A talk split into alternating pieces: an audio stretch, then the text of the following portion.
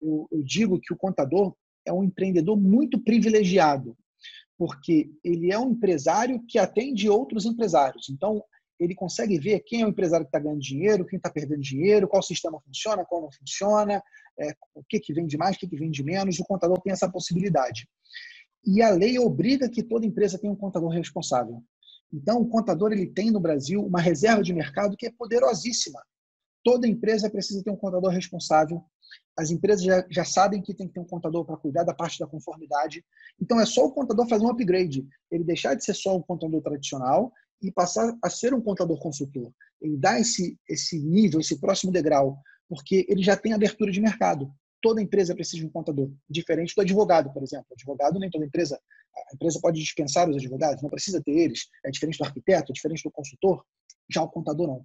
O contador tem um privilégio, uma reserva de mercado é, obrigatória por lei, uma reserva de mercado que tem que ter uma habilitação do CRC para você atuar, então não é qualquer pessoa, diferente do administrador, por exemplo, né? que você não precisa ser administrador para gerenciar uma empresa. O contador não, só um contador pode assinar balanço. Então, são proteções que o nosso mercado trouxe para a gente que dão para a gente muitas vantagens competitivas.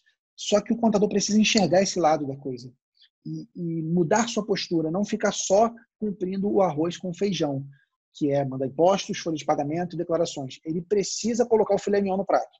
Não tem jeito. Porque se ele não colocar o filé mignon no prato, Hoje tem gente vendendo arroz e feijão mais barato. O desafio que nós estamos vivendo agora não é de hoje, mas, na minha opinião, a crise do coronavírus vai intensificar.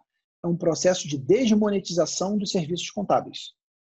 O preço dos serviços contábeis está caindo, está caindo no Brasil todo e está caindo muito. Se a gente faz uma análise macroeconômica, a inflação nos últimos anos ela sempre foi alta. Período Lula, Dilma, chegou a dar 11% de inflação anual. E a inflação é, é, o preço geral da economia, né? os preços gerais da economia o preço do serviço contábil só cai. Não faz sentido. A inflação está aumentando, o preço da contabilidade está caindo. Todo ano a gente tem decídio coletivo de funcionário para pagar. É 10%, é 6%, é 7% de reajuste. O software contábil está ficando caro cada ano. A energia elétrica fica mais cara. A água fica mais cara. A locação fica mais cara pelo GPM. E, e o serviço contábil fica mais barato.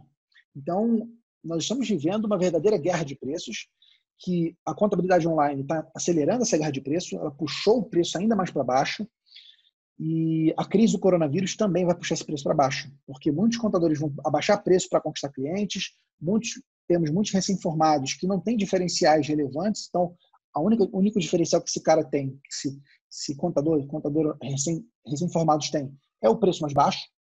Então é, é o momento da gente se diferenciar, além do arroz com feijão, como nessa brincadeira, colocar como eu adoro um filé, um bife, filé mignon, botar uma boa batata frita, aí sim o cliente vai ficar satisfeito. Se a gente continuar vendendo arroz com feijão, não é suficiente.